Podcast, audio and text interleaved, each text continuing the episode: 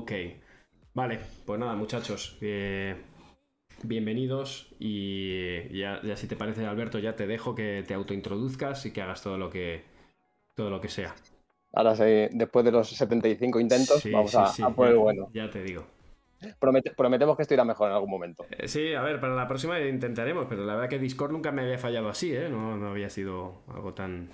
Pero bueno, ¿Está Seba? Porque yo no le veo, ¿eh? no. Sí, no, y, y yo tampoco, muchachos. Esto es un quilombo, me voy a morir. Me- te juro que me voy a morir. Vamos a tener No, que, no, que no reunirnos puede ser. todos. No puede ser. No puede ser. Esto, esto ti- tiene que ser mentira esto. Qué horror. Pará. Solo digo una cosa, hice esto con Kata y funcionó, ¿eh? Pues. Yo- o sea, yo he tenido parte de culpa, ¿eh? Lo reconozco sin ningún tipo de, de cortapisa. Ha sido el micro que lo hemos probado antes. Acuérdate, Manu no funcionaba, Sí, ha, vuelto, sí, sí. ha vuelto a funcionar.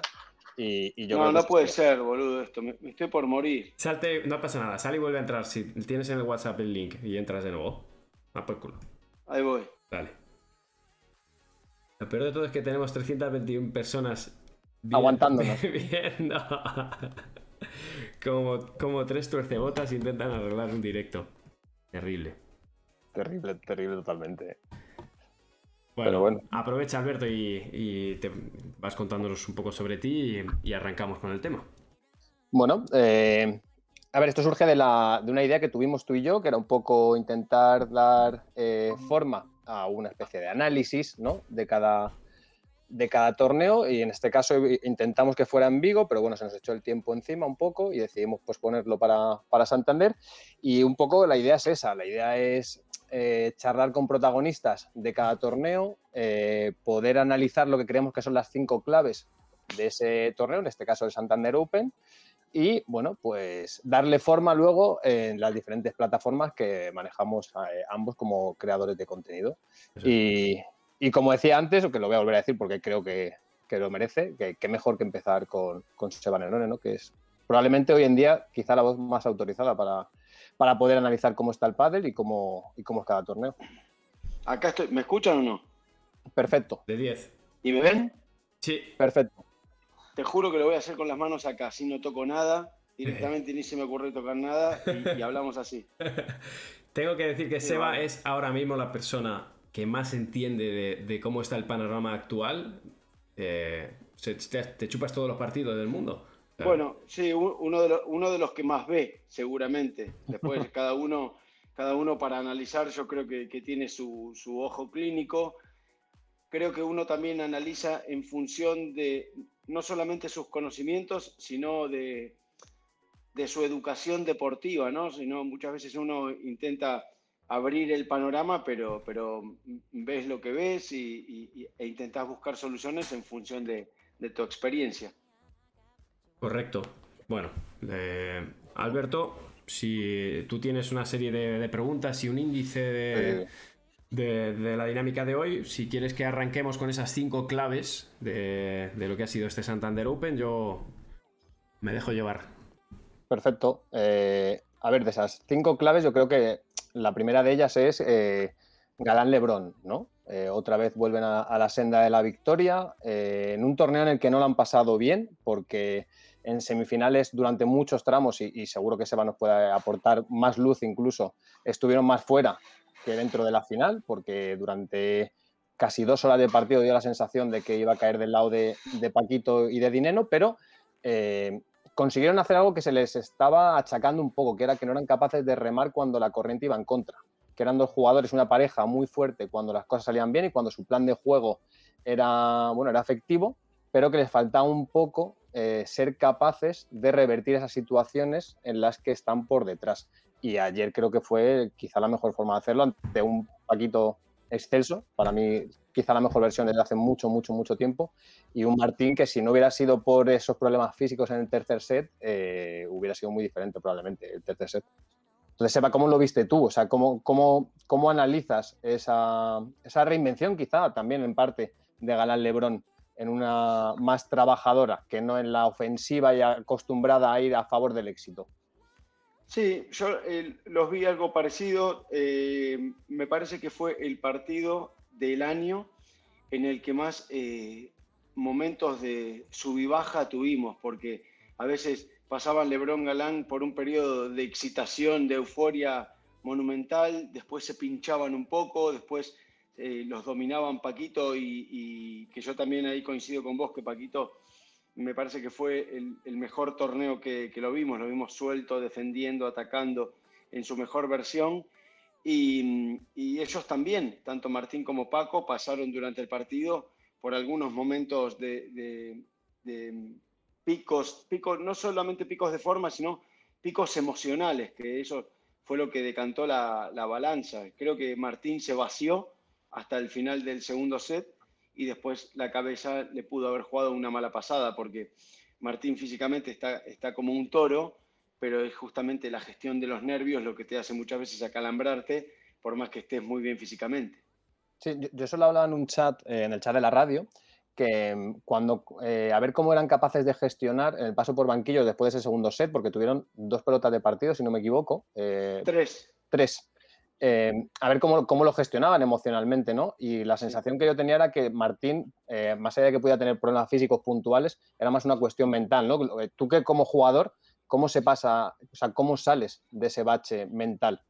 Bueno, muchas veces apoyado por el entrenador, muchas veces apoyado por el compañero también. Lo que pasa que el pádel es un deporte que, más allá de, de ser una concatenación de puntos uno tras otro, eh, no te respiro. O sea, vos perdiste una oportunidad, pero tenés la posibilidad de reivindicarte en el punto siguiente o la posibilidad de hundirte más todavía.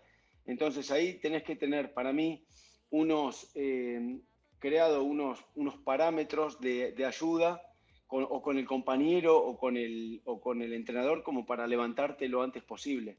Ahora, es muy, yo creo que es la parte más difícil, más, ah. más difícil, el, el, el comienzo de un segundo o de, un tercer set cuando lo acabas de perder. ¿Sabes con quién pasó esto también? Ahora porque estamos haciendo hincapié en, Galán y Lebrón, pero si nos vamos a los cuartos de final, con Beluati y con Garrido, empezaron 3-0 arriba contra Paquito y Martín, y de repente le dan vuelta, le emparejan el partido, se llevan un, tiebreak milagroso en el primer set, y te das cuenta que en el segundo todo eso le pesa mucho pasa factura. ¿Entendés? Mm. Entonces, no es, no solamente que le pase a una pareja como Garrido y Beloati, que tienen evidentemente menos experiencia y menos bagaje competitivo que Paquito y que, y que Martín. Es que le puede pasar a cualquiera. Centrándonos en, porque al final la clave es eso, es, Galán Lebrón, ¿no? Esa versión quizá más sufrida, ese ponerse el mono de trabajo. Porque el, año pasado, eh, para mí, eh, comenzaron muy bien porque influye mucho que, son más jóvenes y que les cuesta menos coger el pico de forma. Y eso fue determinante tanto en la consecución de títulos como luego en tener un, refuerzo moral, ¿no? El hacer el ras que hicieron de inicio, claro, supongo que te pone flecha para arriba y luego muy difícil que te bajen de ahí. Y no sé si fue hasta Cerdeña que Uri y Javi les, les bajan en cuartos, una cosa así. Y este año eh, creo que se les está exigiendo y que les va a hacer crecer más todavía como pareja, porque pasó el torneo de Madrid, donde eran claros favoritos, una pista rápida para pegadores, no lo consiguen.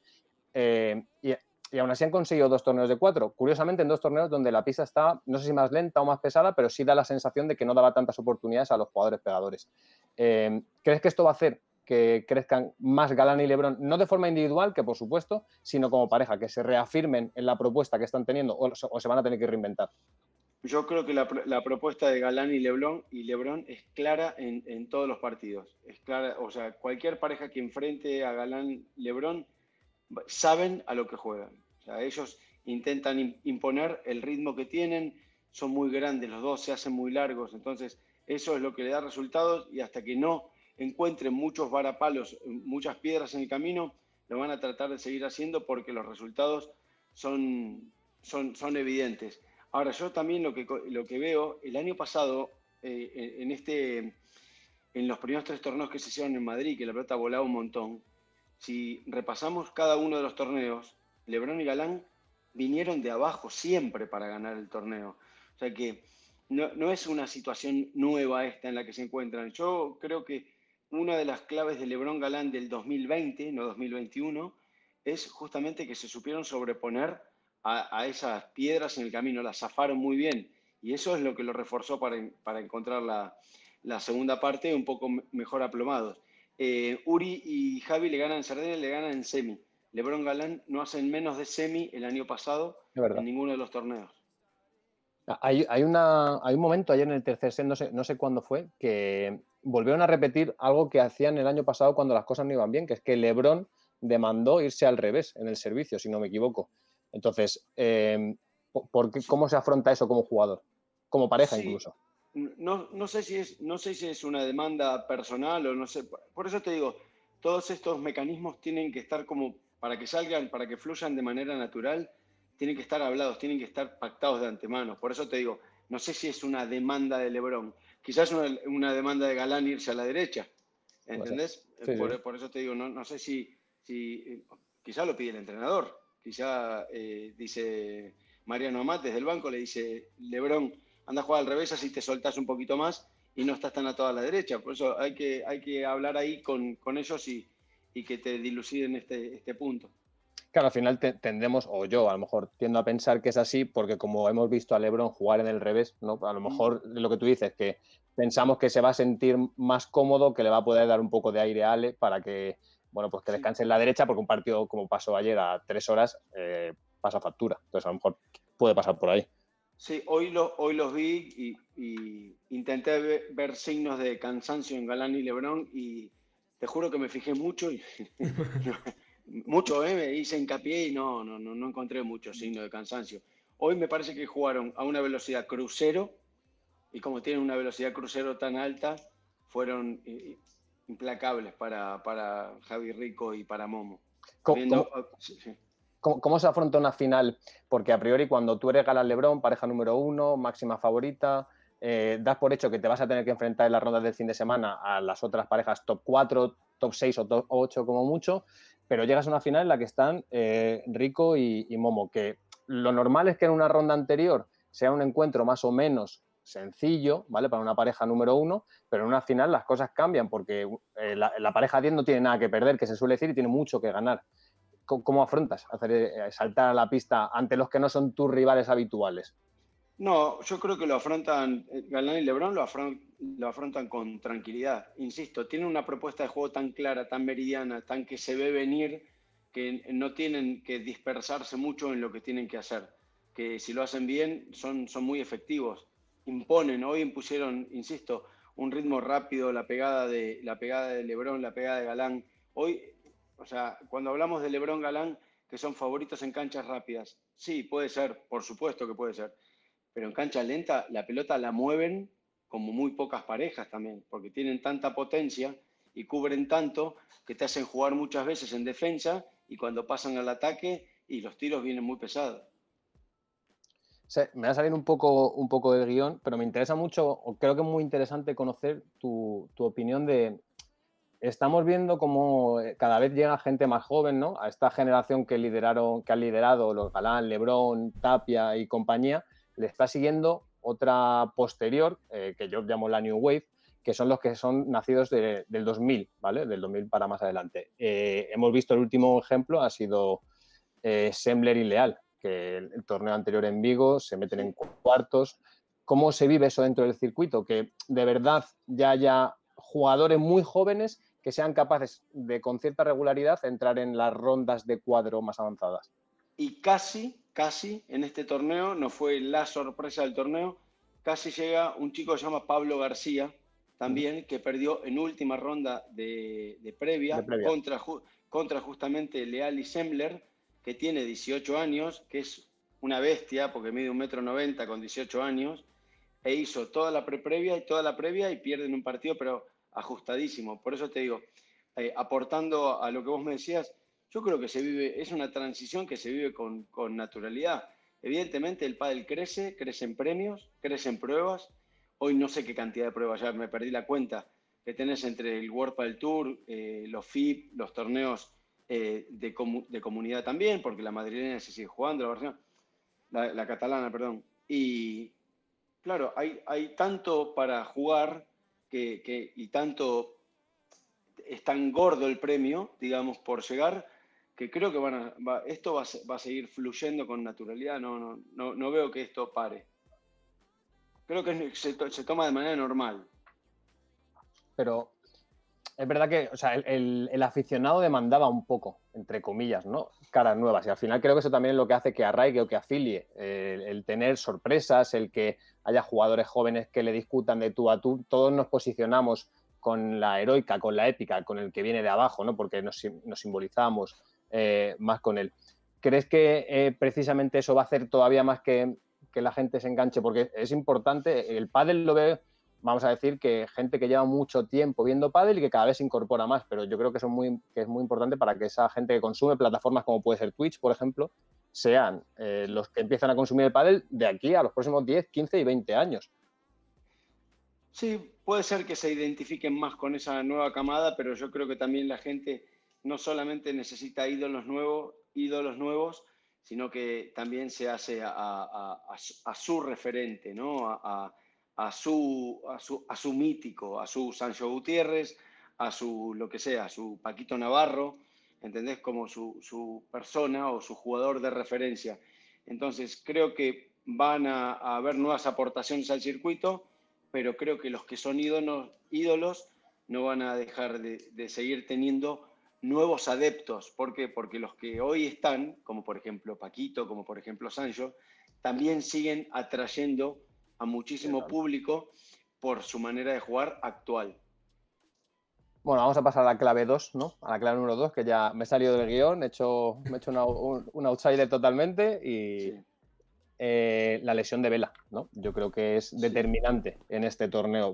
Por quién es, por el momento, eh, cómo llegaban y, y por lo que estaban jugando. Efectivamente. Una tonelada. Estaban jugando muy bien. ¿cómo, cambia el torneo para ti?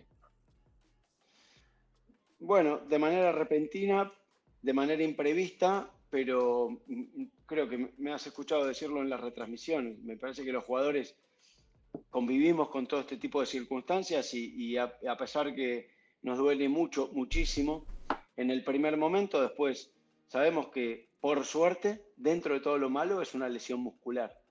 ¿Entendés? Entonces eso tiene una recuperación que suele ser mucho más corta que cualquier otra lesión más grave. Entonces estará fastidiado Vela estos primeros días, pero seguramente con el nivel de juego que venían teniendo y con el apoyo de, Sancho, me parece que eh, espero por lo menos, ¿eh? ahora como, como aficionado y como admirador también de, de Velasteguín, espero que en, un mes esté dando guerra de nuevo. Porque se sabe o conocéis ya el alcance de. Entiendo que es una rotura muscular en el sol y en el gemelo, ¿no? Por los, gestos que hizo. No, no se sabrá hasta que, se haga pruebas, pero por, por, la, por la pinta que tiene, y te lo digo por experiencia, por las seis roturas del gemelo derecho o por las dos roturas del gemelo izquierdo, tiene pinta de rotura muscular. Eso le deja fuera de, si no me equivoco, Marbella y, Valladolid. No, no ahí es, vaticinar, no, no sé qué harán. Bueno, o sea, eh, he estado mirando, teniendo en cuenta que soy completamente eh, un desconocido del tiempo de duración de una lesión y de recuperación, pero más o menos es un mínimo de siete días si fuera de grado 1, dos, a partir de dos semanas si de grado 2 y, demás. Eh, yo, creo, yo creo que tres semanas no se las quita nadie, creo. Es, eh, te hablo por experiencia, pero bueno.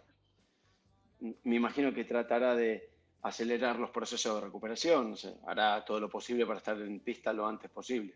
Insisto, el gemelo aparte es muy traicionero, ¿eh? porque en el primer arranque que haces hacia adelante, el pádel hace 10.000 por partido. Quizás si no está bien curado te puede llamar la atención de nuevo. Es es la consecuencia. En Vigo ya le vimos que estaba, que llegó tocado a la final o que no estaba en pleno al 100%. ¿Puede ser que, haya arrastrado desde entonces o es una lesión que pasa en el deporte y ya está? puede ser, pero, pero creo que también es, es, por el uso, por el uso que tiene la maquinaria. Alemandi también está, está tocado el gemelo e intenta, intenta jugar y, lo hace muy bien y con muy buenos resultados. Bueno, cada uno creo que conoce su cuerpo y lo fuerza en función de lo que puede también y de lo que quiere. Bueno, si, si alguien está autorizado a, demostrar que de las lesiones se sale, vela, ¿no? Quiero decir que. Sí, sí, sí, sí, por supuesto. Si vamos, o sea, es, hipotético, evidentemente, y no sabemos cuál es el tiempo de recuperación ni, cuál es la gravedad, que esperamos que sea poca, evidentemente, de, de Velasteguín. Pero pongámonos en el caso de, o sea, en la piel de Sancho, y que hablamos de que Vela se pierde uno o dos torneos, los que sean, me da igual. ¿Qué haces? ¿Esperas? ¿No? No lo sé, eso, insisto, no, es hacer futurología, pero es muy particular, porque andas a ver los compromisos que tenés, si tenés compromisos con patrocinadores que quizás te exigen jugar, andás a ver si pensás que como estás también con tu compañero, eh, vale la pena esperarlo y no, y no forzar, por eso son decisiones, hay que estar ahí adentro, hacer futurología quizás es, muy fácil y muy arriesgado a veces porque no, hay, que, hay que vivirlo desde ahí me llamó mucho la atención porque lesiones, eh, la lesión es algo habitual al deportista, es algo intrínseco, de hecho, al propio deporte, pero la, un poco la, ola unánime que había de apoyo por parte de los jugadores y del propio entorno del pádel animando a Velasteguín, que no tendría por qué haberse dado, porque, como digo, es, algo habitual. ¿Por qué se da eso con, con, Vela? Porque, otras veces otro se ha lesionado Y, no, y no ha pasado, y es normal también no creo que sea así. Creo que Vela tiene más repercusión que los otros jugadores. Por eso se da, en este caso, que, parece que se magnifique un poco más. Pero creo que ningún jugador, eh, a ningún jugador le gusta lesionarse y el colectivo de jugadores, el colectivo de padelistas es, es solidario en este caso. ¿no? no creo que Velasteguín no haya recibido cientos de mensajes, bueno, cientos, no, quizás son muchos, ¿no? Pero muchos mensajes de jugadores que, lo hayan apoyado y, si el lesionado hubiese sido otro, que no quiero nombrar a nadie para ver si, si, no, sé, si, le hago un, mal augurio para dentro de poco, también, también reciben. Yo, soy consciente que, y, yo soy uno de ellos, ¿eh? que, intento, porque como he pasado lesiones de estas, yo soy uno de los que manda, casi siempre manda ánimos cuando hay alguien que se lesiona. Claro, o sea, sí, a nivel privado eh, entiendo que es así, porque al final sois amigos eh, y son muchos años compartiendo mucha vivencia más allá del propio pádel, pero que, no es, no sé si no es habitual, a lo mejor es que me llama a mí la atención simplemente, pero que sí que ha habido desde Lebron a un montón de jugadores eh, mandando apoyo a quizá a donde ibas a la relevancia, que es lo que tú decías, ¿no? La relevancia que tiene. Que tiene la relevancia. ¿Quién es el máximo exponente hoy del, del pádel en cuanto a títulos, en cuanto a años como número uno? Entonces, es una cuestión normal y natural. Ninguno quiere estar en la situación de Vela porque nadie quiere lesionarse y una vez que se lesiona el máximo referente que tiene el pádel hoy en día, por lo menos lo mínimo que, o sea, un gesto de, caballero o es mandarle un, mensaje de solidario. Bueno, vamos a pasar a la clave número 3, eh, que es eh, la sorpresa del torneo, ¿no? Yo creo que es eh, el ranking femenino. Un ranking femenino que si ya está agitado, que está en un año que es maravilloso para el aficionado, o sea, creo que no se le puede pedir más. Eh, Fantástico. Que una pareja como Del Cibrea y Tamara Ricardo se meta en una final es ultra positivo, pero que encima sean capaces de hacer el papel que hacen y de levantar un título, me parece que habla muy bien de la evolución del padre femenino, de, la salud del padre femenino ahora mismo, pero además de, bueno, creo que refuerza su posición de cara al aficionado. Pero vos hiciste los números, los hice hoy a la tarde, así en un rato distraído. ¿Hiciste los números de, Tamara Ricardo y de, y de Delphi Brea en este torneo? No. Eliminaron, escucha. Ah, bueno, sí, sí, claro, sí, sí. Eliminaron en primera ronda a la pareja 9, siendo ellas la 10. Eliminaron a la pareja 9 en dos sets. En segunda ronda a. en segunda ronda a. a, Sofía Araujo y Eli Amatriaín. En, eh, Pareja 7. Gracias, Sebastián. en dos Sets. No, de nada, de nada, Ya, ya, veo que no me invita más. Pero en dos sets. En cuarto de final, a la pareja 1 en dos sets. A la en semi, a la pareja 4 en dos sets. Y en la final, a la pareja 6 en dos sets. O sea, 9, 7, 1, 4 y 6. Siendo ellas pareja número 10, todas en dos sets. O sea, no creo, insisto, eh, ya me aventuro, no creo que haya sorpresa mayor en todo el año que esta que vimos hoy. Por aparte, por la contundencia, por el nivel de juego, por lo que han demostrado. Hoy una Tamara Ricardo que jugó un partido que parecía que hacía 125 años que lo venía jugando. ¿Viste? ha, soportado el volumen de juego, la ha buscado Pati con toda la experiencia que tiene, jugarla en el cruzado, a ver si aguantaba la telaraña que le, teje a todas las jugadoras, a ver si se apuraba, si no se apuraba. Tamara respondió, entró. Delphi con una naturalidad tranquila, sabía que la iba a tocar poco la pelota y cada vez que la tocaba entraba, hacía daño, elegía bien, eh, amagaba, amagaba. O sea, esperaba la pelota hasta el último segundo, echaba el cuerpo para un lado, la pelota para el otro. O sea, parecía que tenían 30 años cada uno. A mí, sinceramente, me sorprendió para muy bien, muy bien. Creo que no, insisto, eh, creo que no va a haber sorpresa mayor en todo el año. Bueno, yo que, yo que particularmente creo que es la mayor sorpresa que hay en, el pádel, diría que más allá del femenino, en, el pádel en general, en los últimos años. O sea, no, no me acuerdo una pareja fuera del top 8 que haya ganado un título y más con el recorrido que ha tenido. Exactamente, un título y venciendo a cinco parejas mejor clasificadas que ellas en, el ranking. mejor imposible, en dos. Mejor imposible. Para mí, o sea, me puso, me puso muy contento porque, eh, porque el pádel tiene salud, ¿entendés? O sea, ya, es más global. No solamente por, porque a, Delfina Brea la, aprecio un montón, porque la conozco desde que era muy enana, sino que ver el progreso y encima que en el, en el banco está Gaby, esas cosas me, me, pone muy contento. Como así también te digo que me puso muy contento el triunfo de Virginia Riera en, en el torneo pasado, porque, porque bueno, está bonito, el circuito femenino está muy bonito. ¿Por qué, por qué se está dando eh, porque el pádel en general ya eh, ha fagocitado la propia sorpresa ¿no? y lo ha normalizado como algo que pasa en cada torneo. Pero el pádel femenino este año, eh, yo no recuerdo una temporada en la que todas las rondas haya algo que llame la atención, que los fines de semana no se repiten nunca las parejas y además de momento no ha habido la misma pareja ganadora en ningún torneo. O sea, no se ha repetido. No, yo creo que hay parejas que todavía no están dando el, 100% de su rendimiento y por eso hay tantas sorpresas. Me parece que, que, Gemma y Alejandra van todavía por, por picos de sierra, por dientes de sierra, van jugando mejor y peor, mejor y peor.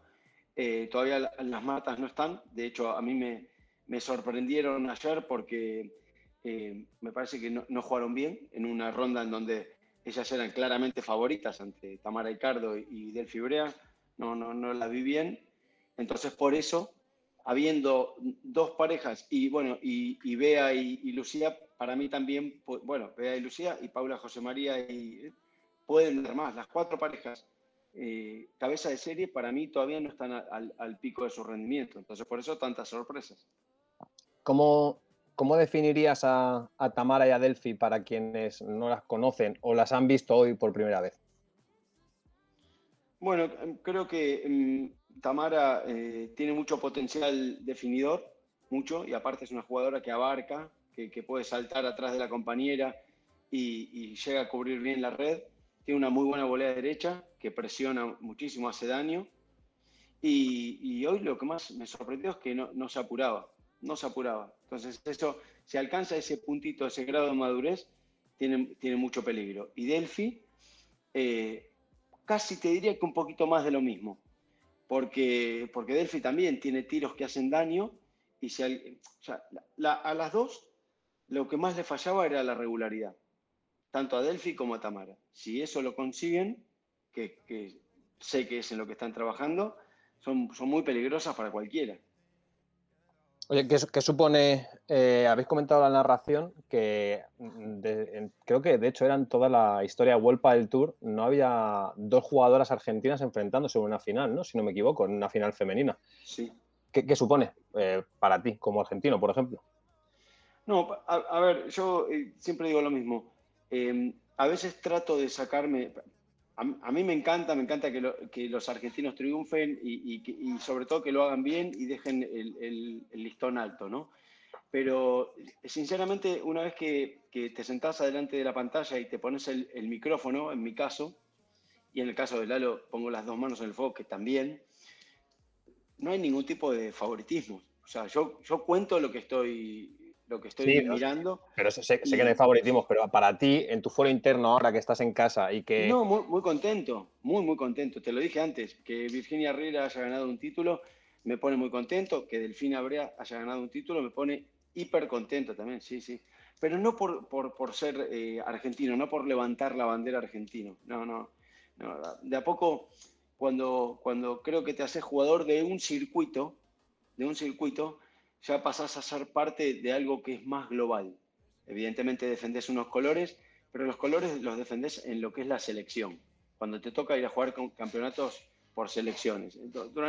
dentro del circuito, algunos expresarán mayor su, eh, expresarán su nacionalidad con, mayor énfasis, pero perteneces a un circuito. ¿no? te dan, no, te no te pagan más por ser argentino, por ser español o por ser brasilero. Sí, claro, claro. Al final es un circuito internacional, ¿no? Exactamente.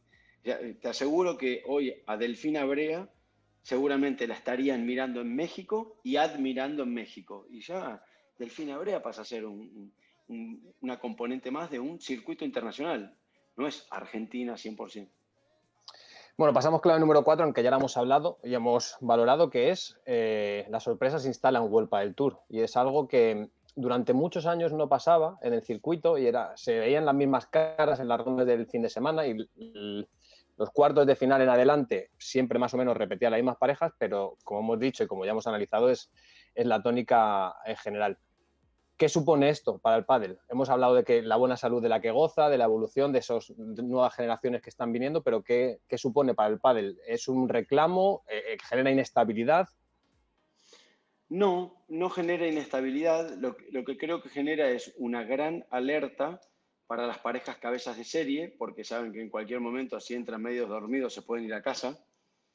Como le pasó eh, a, Uri, a Uri y a Javi en este torneo, como le pasó a Chingoto y Tello que si entras eh, con algún atisbo de duda te puedes ir a casa. Y yo creo que también despierta en las parejas que están más abajo en el ranking muchísima ilusión. ¿Por qué? Porque sin dar nombres, si la pareja, no sé, qué sé yo, si la pareja 15 le pudo ganar a la pareja 5, eh, yo que estoy pareja 18, ¿por qué no le podré ganar a la, a la 4? ¿Entendés? Entonces, esa ilusión creo que se va hasta contagiando. Y, por eso también las, las sorpresas son, son mayores. Y evidentemente también es un circuito mucho más bonito ¿no? para el espectador. Eso eh, está cambiando el propio pádel. O sea, ya no por el hecho de que haya parejas y que siempre va a haber talentos y siempre va a haber figuras que despunten en sus generaciones y que van a ser los que hereden lo que habéis hecho, pues, gente como tú, que sois pues, una generación anterior que ha cimentado todo esto.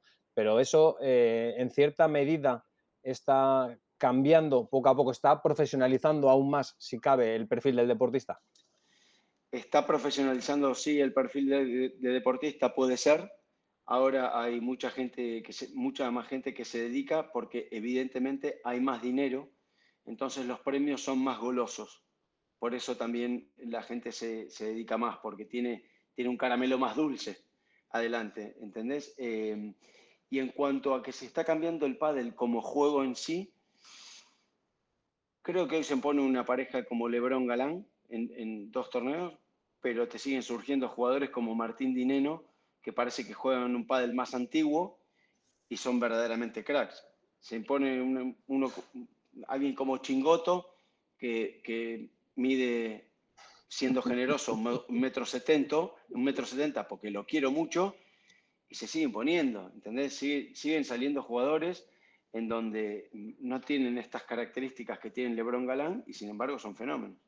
Pero sí que es verdad, Seba, o da la sensación por lo menos, que es verdad que el pádel es un deporte que, se ve muy diferente desde fuera que desde dentro. O sea, cambia, cambia radicalmente y, pasa, le pasa al aficionado incluso cuando lo ve a pie de pista, cuando lo ve en una altura más elevada de la grada. O sea, cambia mucho por la velocidad de bola, los espacios, eh, la situación espacial de la propia pista, pero sí da la sensación que el pádel camina a un juego mucho más rápido, mucho más dinámico y en el que los puntos son más cortos que antes.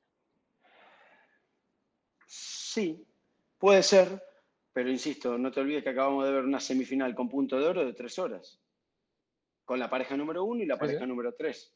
¿Entendés? No, no, no, vimos una, semifinal de tres sets, de, perdón, de tres sets de hora y media. Mm. Entonces, por eso te digo, hay, jugadores que, todavía siguen haciendo eh, virguerías y siguen haciendo maravillas con lo que se podría llegar a llamar un, pádel más antiguo. Creo que hoy, por hoy hay un mix. ¿Cuánto, ¿Cuánto tiempo crees que se va a establecer esta tónica de continuas sorpresas en los torneos? Es decir, ¿hasta qué momento dejarán de ser sorpresas y será la propia competición así? No, yo creo que hoy ya estamos transitando por un camino en, el que las sorpresas no son tan, tantas sorpresas. O sea, la pareja, sorpresa puede ser que un, Leal y Semmler hagan desde pre-previa a cuartos. Eso sí es un, sorpresón. ¿Me entendés? Pero, pero que una pareja de menor ranking le gane a una de mayor, no, no. No, va, no va a ser tan calificado como sorpresa. Y vamos a la, a la clave número 5 de este Santander Open, que es... Muy, eh, bien, la, muy bien la aportación de Manu, ¿eh? Sí, sí, sí, sí, Chavales, yo estoy aquí por detrás haciéndole la publicidad a Alberto, diciendo dónde trabaja, Seba, qué bien lo haces, estoy pasando la mano por la espalda. Me acaba de decir mi mujer, ¿está Manu o no? Porque no lo, escucho. lo único que me has tirado es el muerto de que Delphi y, Tamara ganaron en, octavos de final. Sí, sí, bien. ha sido, ha sido, toda mi aportación de este directo. Qué jugador. A ver la, quinta. Eh, nombres propios de este Santander Open. Eh, yo lo tenía pautado de una forma, pero me gustaría que, que me dieras tú, Seba, si te atreves, tres nombres eh, masculinos y tres femeninos, los que para ti en este torneo han sido los que más te han llamado la atención y por qué. Bueno, el, femenino me parece que esta vez está fácil, ¿no? Porque tenés dos que, no los esperaba nadie y que son nombres propios de este torneo, que son Delphi y Tamara, que, es muy, muy sencillo. Y, después, eh, para mí, una pareja que eh, te voy a dar cuatro, porque eh, Carol y Ceci no, no, terminan de arrancar este año, o sea que son nombres propios para este, que, que, llaman la atención porque es una pareja que tiene muchísimo, bueno, todos conocemos el potencial de, de Carol y Ceci y no terminan de, de ahí de, de, empezar justamente. Entonces ahí tienes cuatro nombres en femenino. En el, en el masculino, evidentemente, eh, también la sorpresa que Javi Rico y, y, Momo lleguen a, a la final de la manera que llegan. Te voy a dar más, ¿eh? perdóname, me hiciste una pregunta, pero como argentino evidentemente tengo que romper los patrones. Eh, a mí me sorprendió muchísimo, muchísimo, para muy bien el nivel de Paquito Navarro, porque jugó, coincido con vos, uno de los mejores partidos que le haya visto últimamente. Y después otra sorpresa así en el cuadro masculino. Y te, metería justamente, si, en el cuadro femenino te metí una postilla como negativa que, no terminan de arrancar, yo te diría que puede ser Tello Chingoto en el, masculino, que, que, justamente eso, que, se les pide. Yo, yo, pensaba que iban a estar un, poquito más arriba. Igual, insisto, para todo esto que estoy diciendo, la temporada es enorme, es larguísima. Reparte sin sabores para todos y reparte alegrías para todos. Correcto hay que ser paciente, hay que ser paciente, hay que esperar el momento y hay que trabajar a conciencia sabiendo que la cosa es larga, no, no, no, que no acaba mañana. Alberto, ¿te puedo robar un minuto aprovechando este hilo? Oh, mira, está mano. Eh, buenas noches, eh, para todos. Eh, al, hilo de Tello Chingoto, al hilo de las Martas, al hilo de Carol y Ceci, ¿qué puede hacer que acabe en diciembre una temporada con unos resultados? Arranquemos en marzo y, o, incluso Sophie Eli y el panorama eh, cambie tanto de, estar de no ganar una primera ronda o, de estar perdiendo en, instancias que no son las normales? Bueno, no lo sé, porque si antes hablamos de, lo que podrían llegar a ser Vela y Sancho, a ver si cambian de pareja y todo, que yo le dije a Alberto que ahí es muy difícil meterse y hacer futurología porque cada pareja es un mundo. En el pádel también son parejas, pero cada componente individual tiene sus motivos personales, tiene sus, razones para rendir mejor o peor. Entonces, yo lo único que puedo, lo, único que puedo aportar es eh, muchas veces es recomendar paños de agua fría y, paciencia, ¿viste? que las cosas no salen de hoy para mañana. Yo puedo decir, no, si mañana voy a trabajar un montón y, y si quiero mañana voy a correr 15 kilómetros para tener mejor fondo. No es así el tema. ¿Entendés? Esto es una, es una carrera donde se construye a poquito y la confianza también se construye de a poco. Entonces, no sé, a mí me llamó mucho la atención de las Martas, por ejemplo, en este torneo, ver, ver sentado a, Carlos. Por, eso no sé los motivos, ni los averigüé, ni mucho menos, pero que me, llamó la atención ver a Carlos Pozzoni sentado en el banco con ella porque no porque últimamente eh, no estaba trabajando ni con Marta Marrero ni con Marta Ortega y ver al entrenador de Marta Ortega en, la grada también. Entonces, por eso sin meterme en un tema que ni conozco, son cosas que te llaman poderosamente la atención. Yo, yo que de hecho, de todos los nombres que ha dicho Seba, tenía todos, o sea, como los nombres propios del torneo, y solo me faltaba el de las Martas, eh, que yo lo tenía anotado porque han llegado a ser... Ha llegado a ser... no me llames el domingo que viene, hacelo vos, me veo la, final de la Euroliga tranquilo, si tenía los mismos nombres, si tenemos las coincidencias. Que han llegado a semifinales, por fin, esta temporada, eh, pero es verdad que no acaban de... O sea, el proyecto de la Marta es un proyecto ganador y, no, se puede sí, no, se, no, se puede entender como eh, que una semifinal es algo eh, positivo. Ahora mismo quizá lo sea, pero dado el ras que tuvieron en 2019, los torneos que cosecharon, creo que no es a lo que están destinadas.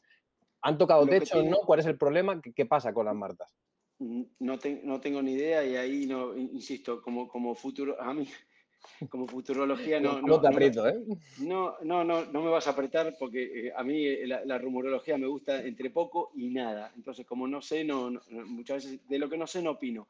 Lo que sí te digo, que es bueno para las Martas, es que llegaron a las semifinales ganándole a una pareja con entidad, porque les ganaron a las gemelas Sánchez Alayeto, que nunca, puede, nunca es un partido sencillo. Entonces, bueno, si vas construyendo, si vas construyendo confianza poquito a poquito, quizá van llegando los, los resultados, pero no vienen obteniendo resultados desde el, fin de la temporada pasada, No, es, ahora. Cada se atraviesa, son baches, se sube y se baja. Claro, lo que pasa es que es verdad que lo acabas de decir, o sea, al final las Martas contaban con cierta ventaja quizá esta temporada porque fueron las primeras en unirse el año pasado y volver a tener un tiempo para poder pulir eh, conceptos, rutinas, lo que sea necesario para empastar de nuevo como pareja. Y sin embargo todos apuntamos, yo para mí era, creo que junto con Teresa Salazar para mí eran las favoritas a estar peleando por las finales en todos los torneos. Y más allá de los resultados, porque los resultados, como tú dices, la temporada es muy larga y lo que hoy es A, mañana será C probablemente, es la sensación, es la sensación de que no, quizá por la evolución del pádel femenino, porque hay parejas más competitivas, los estilos, lo que sea, pero yo no acabo de ver a las Martas como las veía en 2019, que es, que es a donde voy. Es un tema de confianza, porque nadie, el pádel no, se les ha, olvidado. Pero si ves, por ejemplo, los números de las semifinales que repasábamos el otro día al terminar, terminaron jugando dos sets con 20 errores no forzados. Entonces eso con 10 en cada set, porque me acuerdo que, que lo dije fue, fue, fue, tal cual que se vio. Entonces, eso muchas veces te lastra y es, y es un tema que, que, se ve que no, no, están tan cómodas. Trabajarán en eso, tienen carácter peleón. Pues yo por mi parte, vamos, o sea, no puedo estar más agradecido y más completo. O sea... Dale, Manu. Al 10, ¿eh? ¿Qué, voy a, preguntarte yo? Si tenemos a un periodista de verdad, tío, si yo tiro limones. ¿Qué, te, voy a preguntar? si queréis, si os parece, eh, os puedo leer alguna de las preguntas que nos han ido dejando aquí en, el directo, que no es que yo no he querido interrumpiros y, me respondéis. Se notó. Sí, ¿verdad? Cago en la mar. Eh, me vais respondiendo como, como buenamente os, os parezca, ¿vale? Eh, vamos a ver, id, dejándome preguntas de las que queréis, ¿vale? Que algunas han pasado para allá. Que, aquí el protagonista es Seba, ¿eh? Oh, que yo soy el vehículo. Bueno. Eh, eh, pronósticos para Marbella, Seba, ¿qué, qué Soleado. Sí, ¿no? Soleado. Básicamente soleado con nubes, con algunas nubes para el miércoles, jueves, pero esperemos que no porque es al aire libre. no, eh, esperando a la, espera un poco de las condiciones que ya lo conocemos, ya hemos competido ahí otras veces. Eh, en principio, ¿a qué jugadores crees o qué tipo de jugadores pueden estar haciendo rondas finales? No, mira, eh, es que no me puedo aventurar a nada porque recién hablamos con Alberto de la cantidad de sorpresas que están deparando. Por cierto, cuatro torneos de hombres, cuatro torneos de mujeres, mm. cuatro finales diferentes en hombres, cuatro finales diferentes en mujeres. Escucha, si supiese quién va a llegar a la final en el, en el de Marbella. Le ponías la fichita. ahí como, Pongo ficha y empiezo a jugar a la Bonoloto también. vale. Eh, a ver. Eh, Justo, justo estaban pidiendo que muchas de esas preguntas van destinadas a eso, a que, a que te mojaras eh, o que os mojarais con los, con los siguientes. Claro, eh, me mojé, hay que mojarse con el pronóstico, ¿no? Claro, claro, a ver. a ver, al, final es normal, ¿no? O sea, Es lo que todos, eh, lo que todos esperamos, pero es que es normal que no, que, es que no se sabe. Si es que la cuestión es que no se sabe. Pero, pero no se sabe, qué sé yo, no sé. Por, em, mira, eh, vamos a un absurdo, ¿no? A un absurdo, pero un absurdo terrible. Y si, y si Lima no puede jugar el, torneo que viene porque se lesionó en este, y si Velasteguín se lesionó, y si se juntan Tapia y Sancho, te digo porque yo lo, tenía, yo lo tenía apuntado y no te lo quería preguntar porque he dicho, eh, es, decir, dado a hacer cábala, pues... Pero es que no lo sé. Pero imagínate que eso llegara a suceder. O sea, hacer rumorología. ¿No la pones dentro de las favoritas? Sí, claro, las puedes poner dentro de las favoritas. Entonces, hacer, decir un pronóstico de acá a Marbella... Sí, es complicadísimo. Te, tiro, una que te va a encantar, ¿ese va? Lo siento, pero, pero lo han puesto aquí, lo siento. Eh, ¿Has probado la MM1 Pro? Sí, la he probado. Sí, la he probado. Esa era la pregunta. Esa era la pregunta. No, te pregunto. Yo sé que tienes un problema con Adidas, así que yo os digo que la has probado. No puedo decir nada más. Sí, la, he probado, pero es que no tengo ningún problema. A ver si, si, si me gusta. Si después voy a Adidas y me chivo y le digo cómo funciona la. espionaje, industrial, ¿no? No, es espionaje industrial, no pasa nada. Abierto. Me, me preguntaban, Gemma y Ale no acaban de arrancar. Eh, perdón, Manu, perdón, una pregunta mía para vos. Eh, ¿Has probado la AdiPower 3.0? La, la he probado y funciona fantástica. Lo único que. El problema es que la tuya esa me dijiste que, es, que esa no se vende, ¿no? Que esa, es especial. No no no, no, esa es. Funciona muy bien. También te digo que la review de la próxima semana es la de Ale Galán. Uh, tienes que juntar los tornillitos ahí. Sí, la, de Frankenstein. La, de Frankenstein, sí, sí. Eh, dice que Seba, tú como profesional, esto la pregunta Georgetown V2, eh, ¿qué cosas has hecho para cortar una mala racha? En un momento en el que tú estés en mala racha, ¿cómo, ¿o qué consejos puedes dar a la gente para salir de ahí? Mira, yo, yo creo que a veces hay que abstraerse un poco. Sea, eh, la vida, gracias a Dios, no es todo pádel.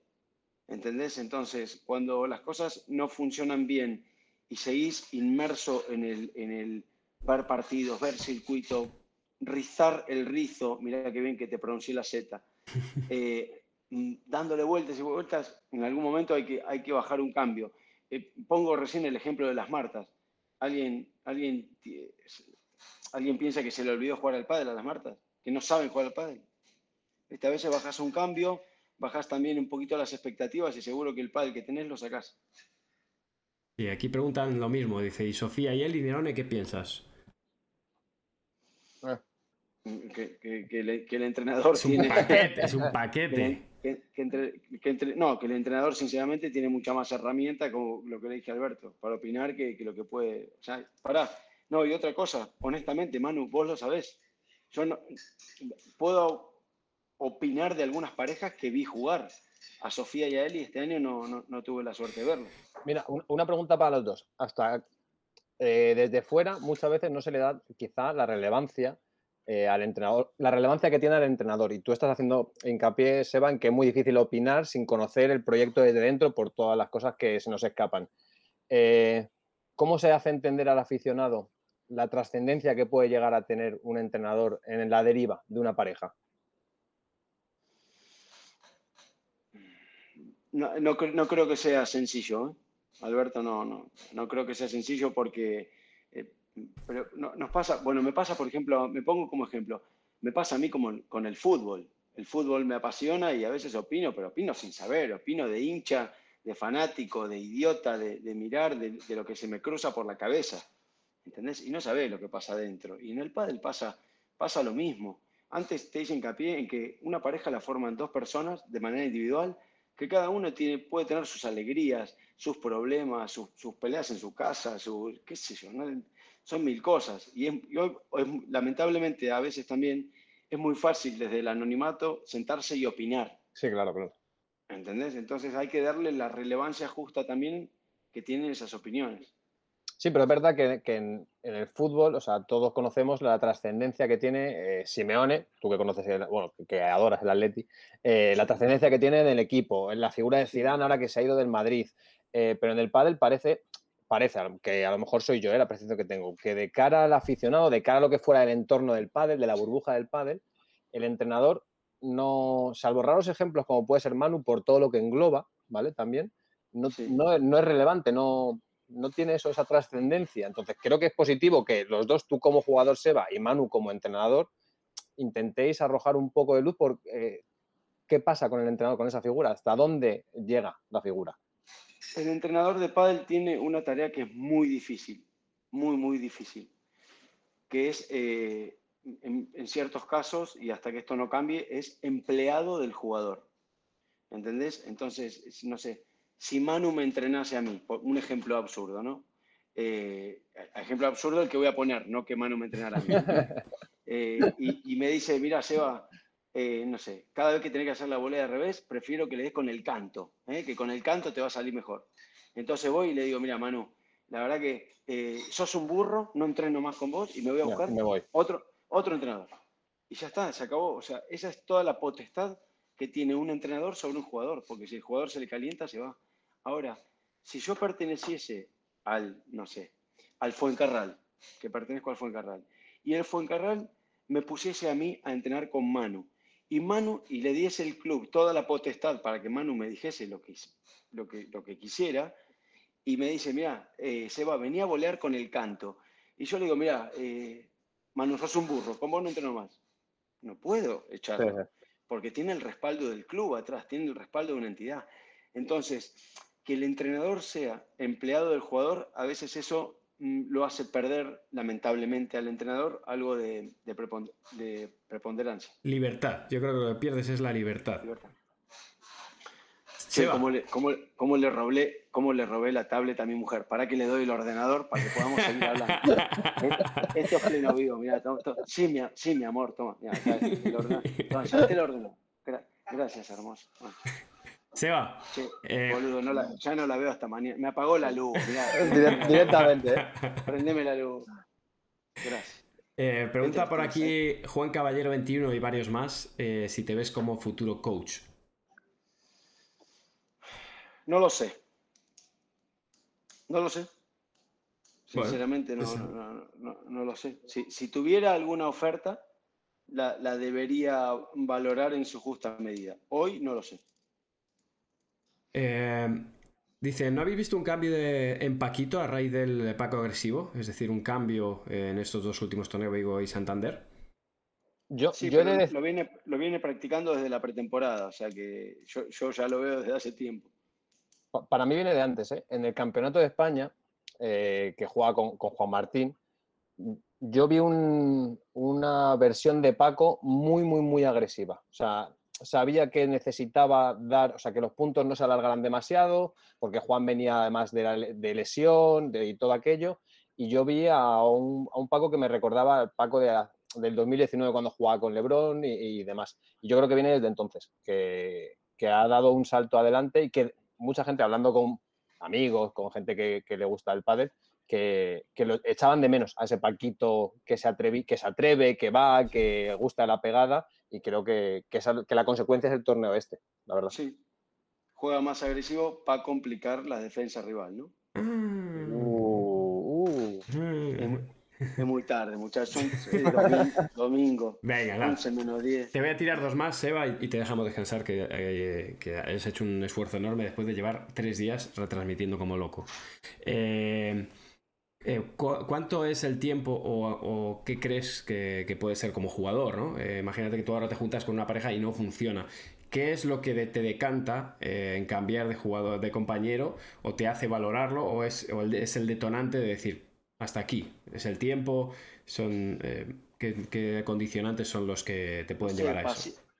Paciencia, credibilidad, credibilidad en el proyecto, eh, la convivencia del día a día, la convivencia del día a día es muy importante, Manu, eso vos, vos lo sabés, que a veces ir, con más ganas a entrenar o con menos ganas a entrenar, te, decanta la balanza del día. Y si vas con menos ganas un día, otro día, otro día, te, te termina explotando la cabeza. La ilusión, ¿no? La, ilusión de, que tengas en el proyecto. Sí, sí, sí, sintonía. Tiro la última de Nacho MR30. Eh, ¿Qué opinas? Porque me lo han preguntado, han preguntado muchas veces. ¿Qué opinas de Garrido y Beluati? Eh, ¿Están para llegar a la parte alta de la tabla? Si, agarran regularidad, sí, porque este es el, primer torneo que, lo hacen verdaderamente bien y obtienen resultados. Pero bueno, no me sorprendería que en Marbella eh, jugaran bien, ¿eh? hablando de la cantidad de sorpresas que, que se vienen dando. No, Beloati, Beloati y Garrido tienen muchas armas como para dar cualquier tipo de sorpresa. ¿Y entre Boca y Racing? No, olvídate, papá. Mañana a las ma, escucha, mañana hay veteranos. Mañana hay veteranos, sí. No, no, Mañana a las 8, bueno, 8 acá de España, 3 de la tarde de Argentina juegan Boca de Racing semifinal. tengo la gente tachada. Sí, ¿no? Tachada, boludo. Desqueda, hay que desquedar. Tachada, evidentemente Racing. Sí, ¿no? Sí. No, quería decir nada. Sí, sí, sí, lo sé, sí. No quería decir nada, te quería dejar a ti. No, evidentemente Racing, pero mañana a las 8 está tachado todo. Hay varios aquí de Boca, hay varios de Boca aquí diciendo. ¿Dónde, ¿dónde jugamos mañana, Manu?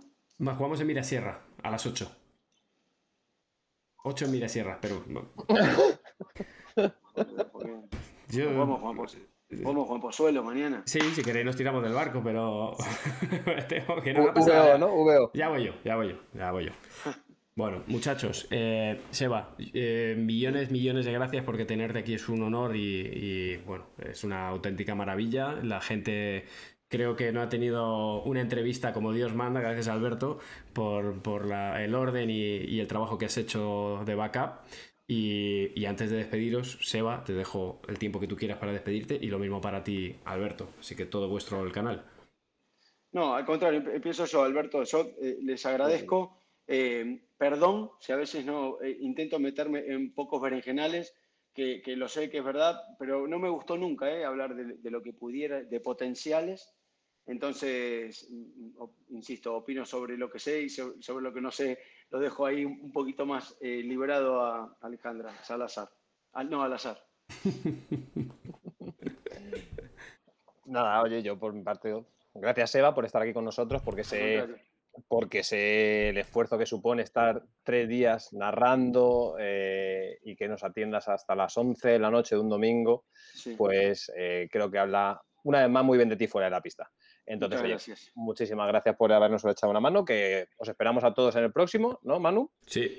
Y Seguid a Sebanerone, arroba Sebanerone en Instagram. No podéis dejar de seguirle absolutamente todos. Y en todas las redes sociales, Seba, tienes el tic, tienes el tic azul. Ah, tienes el verificado de Instagram. Eres, un, oh. eres un semidios ya. bueno, me lo gestionó Adidas Padel para que no tuviera problemas. O sea que les agradezco a esos también. Gracias, Adidas Padel. Muy bien, pues eh, lo dicho, muchachos, millones de gracias. Nos veremos la próxima semana y Seba, estás más que invitado cuando quieras. Gracias. Manu, hasta cuando quieras, hasta cuando quieras que no sea domingo. ¿eh? chao, muchachos. Buenas noches. Chao, gracias, gracias Alberto. Chao. Abrazo. chao. chao. chao.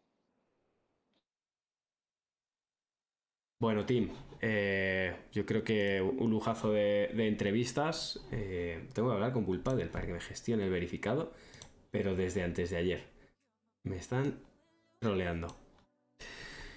Em, nada, pues esto, esto ha sido todo. Espero que lo hayáis disfrutado. Eh, la verdad que hoy hemos tirado fruta para todas partes.